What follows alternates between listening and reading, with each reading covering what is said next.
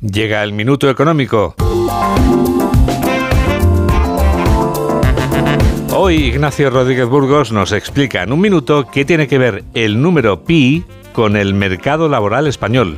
El número pi es el más famoso número irracional. Pasado mañana en la datación anglosajona es 3.14. Es el día de las matemáticas. La sostenibilidad de las pensiones en España es algo casi tan complejo como el número pi. Siempre superamos el límite de la circunferencia del gasto, así que ensanchamos los ingresos en un proceso continuo, periódico e infinito. La segunda fase de la reforma de las pensiones consiste básicamente en que las empresas y los trabajadores paguen más por mantener este sistema público. El ministro Escribá se ha comprometido a una revisión cada tres años que augura nuevos incrementos si hay déficit. La dificultad es que las principales columnas que sustentan el sistema son el modelo productivo y el modelo laboral. Las empresas aducen que van perdiendo competitividad ya que las cotizaciones se van transformando en impuestos y apuntan que esto afectará a la negociación salarial. Y el mercado laboral español, pues es el peor de Europa. Cuenta con un 13% de paro, más del doble que el europeo y no logra atajar la precariedad. La duración media de los nuevos contratos ha bajado a 45 días en el último año. Los fijos discontinuos se han más que duplicado según uso y los contratos indefinidos a tiempo parcial aumentan un 32%. Añadir que 7 de cada 10 de estos empleos con menos horas están cubiertos